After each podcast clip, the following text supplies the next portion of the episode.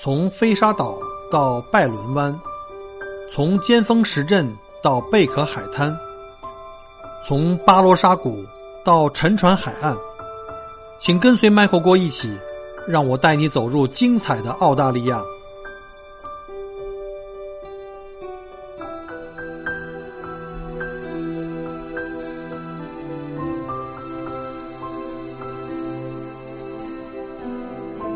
各位亲爱的听友，大家好，欢迎再次收听麦克过聊澳洲。今天是二零一九年的一月十九号，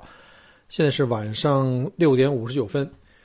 呃，今天我们的话题呢，来讲一下澳大利亚的另外一种特色的动物。我们在二零一八年早期的时候呢，讲过了澳大利亚这个国徽上的一个动物哈，叫做袋鼠，叫做人和袋鼠的这个百年战争。那今天呢，我们来介绍这个澳大利亚国徽上的另外一种动物，叫做耳苗。就是很多初到澳大利亚的这个游客或者是新移民，经常会把这个耳苗呢和这个鸵鸟混为一谈。实际上，澳大利亚是没有鸵鸟的哈。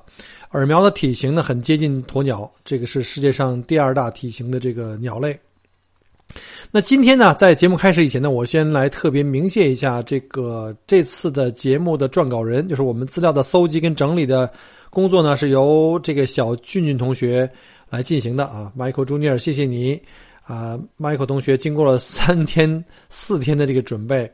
呃，对他来说英文资料比较好搜集和这个整理，但是翻译成中文对他来说就是一个很困难的事情，所以这次呢也是给他一个机会锻炼，然后呢，我再进行稍微的修改。好，那现在就给大家来讲一下我们今天的主角耳苗。耳苗呢是澳大利亚最具有这个标志性的象征之一哈。我们知道了澳大利亚有很多这种特色动物，像以前讲过这个袋鼠，还有考拉，呃，另外还有像袋熊、针鼹啊、鸭嘴兽，这些都是澳大利亚特色的一些呃动物。呃，尤其是我们知道这个很多。可能听众不太了解哈，其实针鼹呢就是那种带刺的鼹鼠哈。我们七十年代的人曾经可能看过，小时候看过一个动画片，杰克斯洛伐克的一个动画片，呃，叫做这个鼹鼠的故事。那澳大利亚有一种特别的鼹鼠呢，叫短吻针鼹鼠，就是带刺的鼹鼠哈。它跟这个鸭嘴兽一起呢，都被这个称为是最古老的哺乳类，因为它们是单孔目，而且是生蛋的啊，这个是非常奇怪的。以后我们有机会再着重的讲哈。呃，这些有机会跟小郭的团哈参加过这个 Michael 带团的这个动物园之旅，我们详细的讲了很多这个动物的一些知识啊，这回讲对了哈，知识啊不是姿势。所以呢，有机会我们再跟大家来详细来讲。那今天我们就来着重讲一下耳苗。这个耳苗啊，说实话，它是真是澳大利亚一种特别非常不寻常的一个动物。呃，它们呢。不会像我们人类理解中的那样，鸟类会经常发出那种鸟类的比较悦耳的声音，因为这个耳苗的的声带很长，脖子很长，声带很长，它们都是通过像这种咕噜咕噜的脖子里发出这种声音啊，类似我们离远一点听的话，类似像敲鼓一样来表达自己。而耳苗呢体型很大，但是它的翅膀呢退化的几乎已经看不到了，所以呢它们不能飞啊，但是呢它们跑步的速度呢非常的快。呃，可以高达每小时五十公里啊，这个是比人要快多了。耳苗它跟澳大利亚另外一种也是具有标志性的鸟类呢，叫食火鸡，学名叫鹤鸵，呃，属于同一种的，就是同一群不会飞的这个鸟类哈。这种鸟类呢，就是起源于一些非常古老的鸟类，你们要注意看这两种鸟长那个样子非常的恐怖啊，呃，非常的古老。这些鸟呢被统称为叫平胸鸟啊，这个跟人类那个平胸的概念不一样啊。叫平胸鸟，比如像耳苗啊，还有像鹤鸵呀，就是我刚才讲过这个食火鸡，还有像鸵鸟啊，还有一种就是美洲鸵啊，也都是叫做平胸鸟啊。这个是不是胸很平？你们大家自己去看一下哈。耳苗呢，在世界上按体型分呢是排名第二大鸟类，仅次于鸵鸟。呃，身高近两米啊，体重可以达到五十五公斤，身上有灰色和棕色的羽毛。呃，脸部裸露的皮肤啊，有的时候呢会有一种令人着迷的蓝色啊，类似于这个呃食火鸡的颜色。但它们看起来并不总是这样，有的时候是灰色的。因为这个耳苗的幼鸟啊的颜色是灰色，带有这黑色和棕色条纹，这样的话可以帮助它们呢躲避这个其他的捕食者，像野狗啊，或者是像鹰啊这种捕食者。呃，耳苗呢隐藏在羽毛下面的这个翅膀非常小，因为萎缩了，就是经过这个千百万年的演化，已经越来越小，它们也不用，只有大概二十厘米长。这种翅膀和它们的比例、身材比例来讲的话，对飞行来说基本上没有用处，啊。但是虽然它们无法飞行，但是长跑的会非常快哈。之前已经讲过了，而且单步的步伐呀可以达到三米啊，这个比人类要高多了。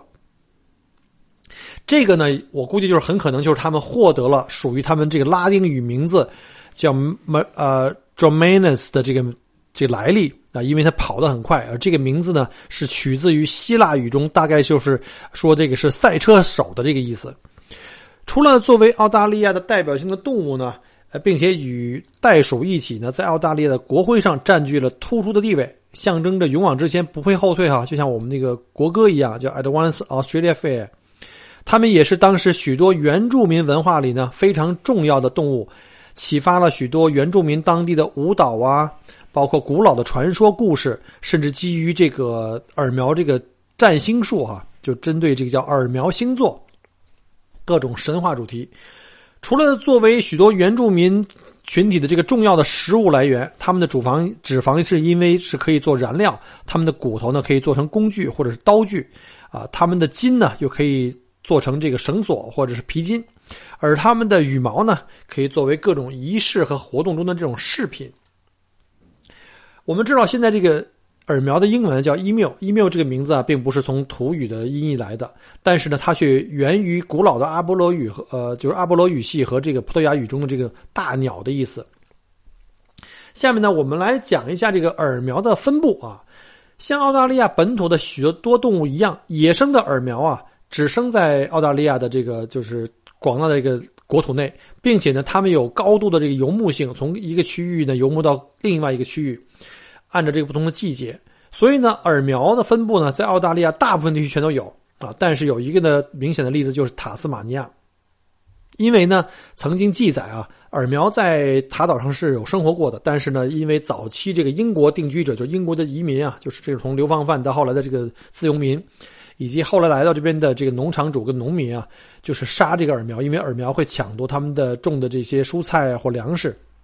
所以他们就是因为杀耳苗。把这个耳苗在整个塔岛上给灭绝掉了。呃，我们可能也有听友或者我的客人也听过哈，就是澳大利亚塔斯马尼亚曾经也有另外一种更加珍贵的动物叫袋狼，也是因为同样是因为这个猎人们的过度捕杀造成了灭绝哈。这个袋狼呢，只有澳大利亚的塔斯马纳塔斯马尼亚岛上有，所以呢，因为过乱捕杀就已经灭绝了，很遗憾。现在有一款啤酒啊，澳洲一款啤酒就是袋狼啊，它上面那个。呃，有这个袋狼的这个这个画的这个样子，大家可以看一下，非常漂亮。现在不光是这个塔斯马尼亚岛哈，就连它临近的这个国王岛，我们叫 Kings Island 和 Fraser Island，呃，还有这个袋鼠岛南澳的袋鼠岛啊，这两种就有两种这个比较矮小的这个耳苗的品种呢，现在也都基本上全都灭绝掉了。耳苗呢，首选的栖息地呢，主要是在开阔的平原，呃，但是它们在这个比较。高寒地区啊，像雪原啊，就冬天的这个像阿尔泰山呢，像这里面的森林呢，以及稀树草原中呢，也会出现，但数量就不算太多了。通常他们会远离这个人口密集地区、热带雨林以及极其干旱的地区，像中部地区有沙漠嘛，夏天太热了，水又特别少。但是如果在干旱地区附近如果有永久性的水水源地，那也会发现有这个耳苗的出没。我们在。今年的六月份啊，不对，一八年的六月份去这个塔斯曼啊，不是去这个这个乌鲁鲁的时候呢，在中部地区曾经遭遇过耳苗群哈，那个时候还不是到了最中部的地方，是应应该算是在南澳的北部，或者是在这个啊中间偏下一点的地方，曾经发现过野生的耳苗的出没，那边还有野生的骆驼啊和野马等等。根据世界自然保护联盟统计数据，哈，耳苗的保护状态是最不用关心的。也就是说，这个数量呢还是比较安全的一个物种。在澳大利亚目前呢，预计有六十二万到六十呃到七十二万只野生的耳苗，啊，我是指的是野生的耳苗，在野外的哈，不算动物园里养的。而这个耳苗呢，目前在全球来讲的话，还是以这个提供耳苗制呃制品，比如像这耳苗油啊、肉啊，还有皮革等为主。呃，除了澳大利亚以外呢，我们知道还有大概一百万只以上的耳苗生活在美国，但是必须澄清一下哈，这一百万只都是圈养的，不是野生的。因为美国呢，把这个耳苗从澳大利亚进口到美国以后呢，是为了以这个经济呃繁繁育为目的，是用耳苗来生生产各种耳苗油啊、耳苗制品的，所以呢，都不是野生的，所以属于是基本属于就是畜牧业。啊，另外再科普一下哈，就是我们刚才讲过了，耳苗大概是六十二万到七十二万只，在澳大利亚目前呢不算是濒危动物，算是这个数量蛮多的。呃，那可能可能有很多听友会比较关心呢，袋鼠在澳大利亚情况是如何的哈？呃，据不完全统计哈，二零一六年，因为这个野生动物是很难去统计的，没有人在一只只去数哈，只能是个预估。二零一六年呢，预计在澳大利亚呢有四千五百万只袋鼠左右。所以呢，这是为什么？我们知道，袋鼠的量太大了，是我们澳大利亚人口数的两倍以上啊。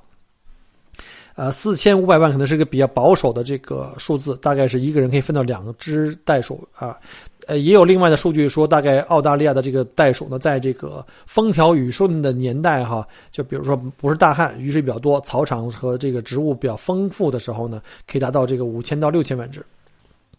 啊，所以呢，这个已经造成了我们一些畜牧业的一些困扰。呃，每年在春夏繁殖季节呢，政府也在偏远地区啊，尤其是这个畜牧业地区，也会组织这个猎人对袋鼠进行有计划的捕杀。这也是为什么我们在超市里呢就能够看到有上市的袋鼠肉可以去吃了。呃，除了这个有计划捕杀以外呢，我们因为袋鼠泛泛滥嘛，我们在澳大利亚经常在路上开车，就很容易撞到袋鼠啊。我们有一个专业术语叫 roadkill。所以，如果你去那些偏远的一些景点或小镇的时候呢，会发现它有的呃咖啡馆门口呢，或者餐厅门口会挂这个牌子，就是新鲜到店的这个叫 Roadkill Kangaroo Burger，就是这个用袋鼠肉哈撞死袋鼠的袋鼠肉这个做的这个汉堡包啊，大家有兴趣的可以尝一下。那除了袋鼠以外呢，呃，还有一个动物呢叫做考拉哈，这是也是非常有名的网红的一个澳洲特色动物。考拉就跟袋鼠跟耳苗不一样了，它在澳大利亚是属于受保护的动物，呃，主要原因呢是因为考拉的栖息地啊受到了严重的侵蚀，在过去两百年啊，欧洲人啊，主要是英国人在开始移民澳大利亚以后，呃，砍伐树木啊，建草场啊，建农场，这样的话呢，考拉的生殖的这个环境会受到了很大的这个缩小，啊，以及各种外来物种的动物，像猫啊，啊，野猫啊，野狗啊。还有像狐狸啊，还有就是澳大利亚最大的这个最容易发生的一个自然灾害就是火灾啊，丛林火灾。再有就是我刚才讲过哈，像 roadkill 就各种公路网啊，来回来往的这个车辆，包括像我们我大概在前一个月带团去大洋路的路上就碰到过好多次这个考拉过马路，还有去这个苏芬山金矿哈巴勒日特那边的路上有很多袋呃袋鼠跟那个考拉过马路，所以再次提醒一下各位中国的游客哈。来到澳洲的话，开车一定要小心，一定不要在夜赶夜路，一定不要在日出和日落前后这个呃开车，因为这段时间是最容易撞到小动物的哈。呃，有一句话是这么讲，就我们在澳大利亚这些车导们会经常说一句话，就我们如果没有呃被袋鼠撞过或撞死过袋鼠的话呢，基本上都不算你在澳洲开过车。甚至呢，因为你车速过快的时候，或者是不小心躲避的时候，会造成这个，呃，车毁人亡。这在澳洲是经常、经常会发生的。啊，不信的话呢，可以去有机会你们去看一下，从南澳沿着这个，呃，高速公路一直向北去乌鲁鲁的路上哈，你会看到很多车辆，沿途的车辆在两边扔着，呃，撞死，就是因为撞毁了以后呢，那车辆基本上是不会有人去拖走去回去修的，因为成本太贵了。一路上我们的乐趣就是数啊，看呐，一辆一辆的车被撞毁的车辆扔在那边就没人要了。那再说回考拉哈，这考拉因为各种各样的原因，包括这个被路上被撞死啊，怎么怎么样的，呃，目前考拉保护基金会呢预计在全澳大利亚呢有不到十万只的考拉，更有呃一些比较这个悲观的预计，大概在四万五千只左右啊，所以呢，考拉是在澳大利亚是属于受保护的动物。好了，我们再说回今天的这个主角啊，耳苗。那耳苗的话呢，它在澳大利亚是蛮多的。那我们再了解一下耳苗的一些生活方式哈，包括繁衍后代。那耳苗在繁在繁殖跟养育后代方面啊，非常的这个分工非常明确啊。首先呢，这个耳苗夫妇啊，得准备一个巢。这个巢很简单，就是这个鸟巢嘛，很大嘛，因为它的体型很大，它就在草地上呢，采出来啊，拿这个。脚掌踩出来一个一至两米见方的一个一个草地的踩平的一个区域，然后这个区域下呢，这个由这个雌性的这个耳苗啊去生产，呃，大概每一只雌性的耳苗在这个生产的时候，大概能产到五到十五个不等的这个蛋，这些蛋生下来哈，尺寸都很大，大概是十三厘米长啊，高九厘米，这蛋都是深绿色的。在产下蛋以后呢？这个雌啊，这个雌的耳苗就非常潇洒的就离开了，又继续去寻找下一段真爱啊，进行到下一轮的这个繁衍、繁殖下面去了。那这个孵化的工作呢，就交给了这个雄性的这个耳苗啊。这雄性的这个爸爸耳苗啊，非常的负责任。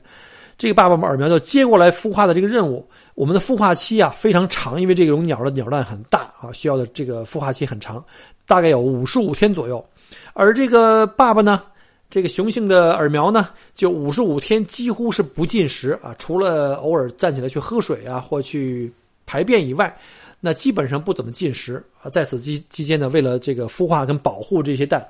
非常辛苦，很少离开巢穴，导致在整个这个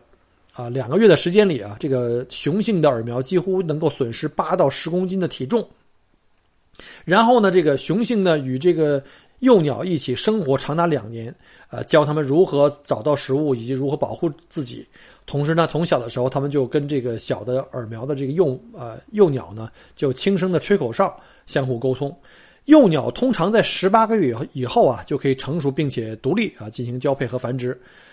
耳苗在自然环境中啊，生存长达五到十年，这是自然环境。但它实际上，如果在人工的保护环境下，可能会活得更长，因为没有天敌呀，然后粮食也会就是这个食物也会比较充足一点。这个耳苗是属于这个昼夜动物，也就是说，它们这个早晚的这个生活习惯是分明的啊，夜晚睡觉啊，白天行动，寻找这个食物跟吃饭，还有这个找配偶啊，这个跟人类差不多。它们呢是杂食动物，它们能找到的一般东西都可以吃，包括像什么种子啊、水果啊、花朵啊、昆虫啊、蜗牛啊，甚至一些小动物，甚至有的时候呢没有东西吃哈，吃其他的动物的粪便啊，就像这个食火鸡一样。它们是非常重要的澳大利亚的一个种子的传播者。我们知道，在澳大利亚的蜜蜂很少，因为这个太干旱的环境不适合蜜蜂的生长。所以呢，我们讲过这个，呃，那这个花粉传播就要依靠其他的一些动物，包括像澳大利亚的苍蝇哈。春夏呢是苍蝇肆虐的时候，呃，很多客人投诉说这人怎么那么多苍蝇？但是在澳洲，苍蝇算是益虫，因为他们也是在帮助这个花传粉。那有的时候，这个耳苗呢还会吞下一些小石子儿哈，就像我们在国内养过鸡的人可能有概念，这个鸡呢会经常吃到一些小沙子啊或小石头子儿，在胃里面呢可以帮助它们在消化系统中去研磨这个食物。它们可以连续数周不用吃东西，而且每天行程可以走二十五公里左右去寻找食物，啊，因此呢这些动物也很也很能走，把这个花粉啊种子呢可以传播的更远。耳苗通常时间啊都是非常沉默的，没有什么声音。啊，它通常会在繁育季节，在求偶季节呢会比较活跃，而且会发出一些声音来吸引这个配偶，而这个声音呢非常响亮哈，我们离老远就能听到，有点像敲鼓这种咕隆咕隆的声音，以至于可以在两公里左右能都是能能听到。啊，同时呢，耳苗拥有极好的这个视力跟听力啊，因为一般鸟类嘛，它的视力跟听力都非常好，当它们受到威胁的时候，它们就会嘶嘶的作响，然后把羽毛炸开。啊，如果有必要，他们也会学着像这个食火鸡啊、这鹤鸵一样，狠狠地踢他们的对手或者是掠食者。他们的三个脚趾的末端啊，都有尖锐的这个爪子，呃，可以造成非常深的伤口。啊，如果受到它的攻击啊，就是如果受到攻击，它就会非常快的跑，而且它是跑呢，不是跑直线，是跑那个之字形路线，这样让你不好追，经常拐来拐去的。虽然它们有一定的这个威胁性，但是它们比起来鹤鸵啊，就这个食火鸡，还是相对来说温顺一些啊。下面我们再讲一下这个耳苗的受到的威胁。对于成年耳苗来说啊，一般的这个没有什么天敌了，除了一些成群的野狗啊，或者是一些大型的鹰之外，啊，它们很少有天敌。但是呢，这些耳苗蛋或者是一些幼鸟，往往呢会成为这什么野猪啊、狗啊，还有大一点的鹰，甚至狐狸、蛇和蜥蜴们吃掉。但是在过去两百年，随着人类呢登陆到澳大利亚，对耳苗的威胁呢，就是我们因为人类的不停的在扩张啊，我们的农场啊，我们的这个畜牧业就会威胁到了这个耳苗的栖息地。就刚才讲过，这个跟考拉情况一样，另外呢，还有在野外呢，我们开车碰撞和甚至有一些是故意杀害，就是比方像猎杀，有的人拿这个枪到野外去捕杀这个耳苗。啊，另外像澳大利亚最大的人造建筑，我们叫丁丁沟 fence 哈，从这个昆士兰一直到南澳大利亚，穿过中部地区，这些包括牧场的围栏都会干扰这些耳苗，因为它是迁徙的动物啊，从各个地方去长途迁徙。因为干扰到了耳苗的迁徙呢，许多耳苗在这个迁徙过程中就会死去，因为它们绕不过去。由于这个耳苗呢没有食物，它们也会去就是吃人类的一些作物，包括像小麦啊、蔬菜啊或其他一些杂食。他们曾经被大量捕杀，就是因为他们跟人类抢夺这个食物。但是现在呢，就受到了这个联邦法律的保护啊，而且呢又被重新的引入到了塔斯马尼亚，因为塔斯马尼亚曾经把这个呃耳苗给给灭绝掉了。那下面讲一下这个耳苗战争。我们之前讲过这个袋鼠和人类的战争啊，现在再讲一下。其实，在呃过去两百年，欧洲人登陆到澳大利亚以后呢，曾经也对这个耳苗发动过战争。我们知道，在一九一四年到一九一八年啊，这个发生发起了这个英女王发起了对呃土耳其和德国的这个这个第一次大战。那经过了四年的战火呢，战争终于和平了啊，至少是暂时的和平了。那来自这个奥纽军团的这些士兵啊，回到了澳洲啊，继续他们的生活。其中这些回到澳大利亚的这些这些士兵啊，呃，有的时候是政府给他们安排的工作，还有一些呢，就是把他们就安置在当地呢，呃，给他们一些批准一些土地，让他们可以去做这个农业或畜牧业。这些士兵回到祖国以后啊，不知道他们刚刚结束了一场战争，又要开始投入到另外一场战争。这个其实，在若干前若干年以前呢，当地的这个野生动物，包括耳苗啊，跟澳大利亚的农民跟畜牧业啊，都基本还是能够和平的相处，啊，而且呢，在过去呢，也曾经受到过保护。但是呢，这些当这些农民在不停的在扩建这个农场啊、牧场的时候呢，因为他们切断了这个耳苗繁殖季节迁徙到海岸线的这种通道，所以呢，一切都发生了变化，因为平衡被打破。澳大利亚的这个。士兵们所占的这个农田啊，就是最开始的时候很多是在海岸线周围嘛，因为这个呃内陆太不适合人类居住。比如像西澳，这样的话，他们就把这个澳大利亚中部附近的这些许多耳苗的这种开阔平原的这个接壤的地方的这个就给隔绝开了，这样的话就阻挡了耳苗的这个迁徙。一九三二年的时候，曾经发生过有两万多只的耳苗在海岸线迁徙的同时啊，把这个沿途的农场的庄稼都给吃掉或者毁掉了。导致这个农场主们都绝收，所以呢，他们就开始呢寻求政府的各种帮助啊，并且向这个国防部长乔治皮尔斯先生求助。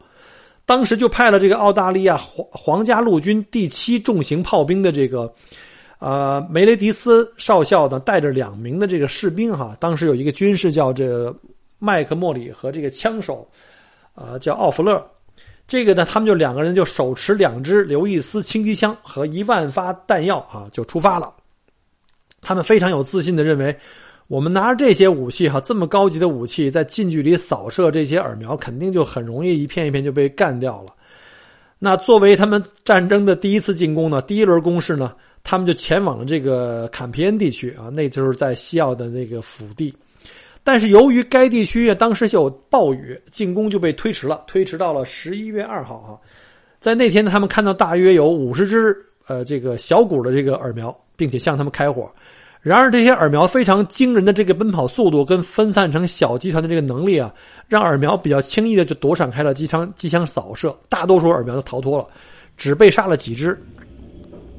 两天以后啊，他们又发现了一千多只耳苗，你想象一下，一千只啊，像一个军团一样。然后他们就开始啊计划，并且呢想在一个他们必经之路来伏击这些鸟类，但是他们再次的这个以小组形式分散，并且躲开了子弹。即使在近距离范围啊，也才打死了十多只的这个耳苗，啊，其中啊还有一个这个有一支那个刘易斯步枪啊，在这个扫射过程中卡住了，所以这效率极低。其中一名士兵说：“耳苗们已经证明了，他们并不像通常认为的那样愚蠢。每一个小组都有他们自己的领袖，总是一只六英尺高的一个黑色的巨型的耳苗放哨，而他们的伙伴呢，啃食那些小麦啊、这个蔬菜或粮食。”当第一个可疑迹象发被发现的时候呢，这个观察哨呢，这个大型的这个耳苗就开始发出信号，然后几十只头呢从庄稼地里伸出来啊，这些鸟会经常惊慌失措向各个方向跑去，就以小以小组为单位哈，然后当时这个时候啊，这个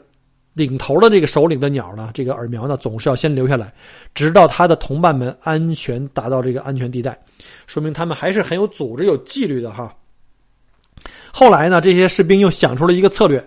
就是说，我们能不能把这刘易斯的这个机关枪啊装到卡车上，卡车跑得快呀，就能追他们呀。但是呢，这个方法最后也失败了，因为内陆的那个丘陵地带啊，卡车在崎岖不平的路上跑啊，特别颠簸，然后很难瞄准，而且这个耳苗跑的速度也太快了，因为五十公里速度已经相当快了，没办法精确射击。然后直到这个十一月八号，经过了一周了哈，呃，他们这个失败的这个消息啊，被一些媒体呢通过负面报道，把这几次耻辱性的这个失败和澳大利亚众议院啊经过讨论之后呢。该小组的这个活动就暂时的被取消了。后来经过人们的统计呢，这个小组呢当时用了两千五百发弹药，但仅仅杀死了二百只的耳苗，这效率也太低了。到了十一月十二号，哈，因为这个耳苗没有停止对作物的破坏，呃，第二轮的尝试呢又开始了啊，因为大批量的耳苗又开始进行到迁徙过程中，沿途又开始破坏各个地方农场的这个作物。但这一次呢，呃，好像这个行动就更加成功，因为毕竟有经验了嘛。呃，最后呢，最终是使用了九千八百六十发子弹，杀死了九百八十六只耳苗。这个基本上是十发子弹啊，杀死一个耳苗，这就已经相当相当成功了。鉴于上述这些失败的尝试，最终还是耳苗们在耳苗战争中获胜啊。政府呢，最终于一九三四年引入了悬赏制度之后，呃，猎人们哈自发的组织这个大规模的这个围剿。这时候呢，耳苗的大部分大量捕杀才开始有了有效果。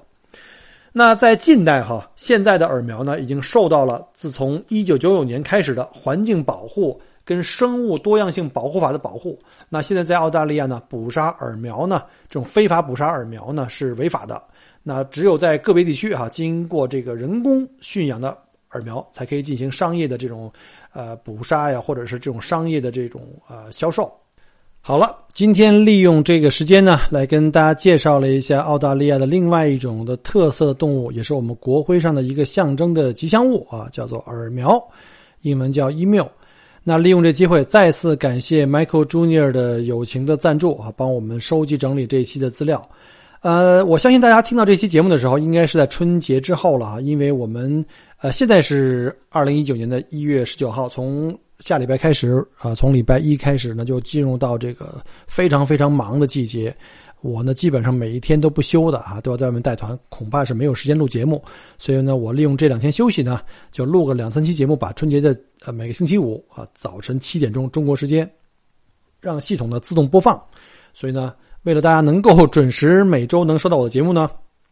我要提前赶这些节目。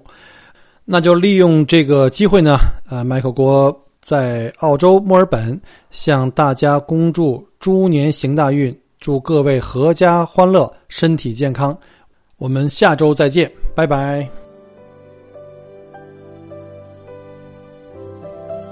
很荣幸您的收听和关注。如果您喜欢我的节目，请您把它转发分享给您的朋友们，同时也欢迎您线下跟我留言互动。除了喜马拉雅。也欢迎您加我的个人微信，并关注我的旅行服务公众号“墨尔本精品旅行”。我给大家准备了很多关于澳洲旅行的资讯和攻略，请您跟随我一道走入精彩的澳大利亚。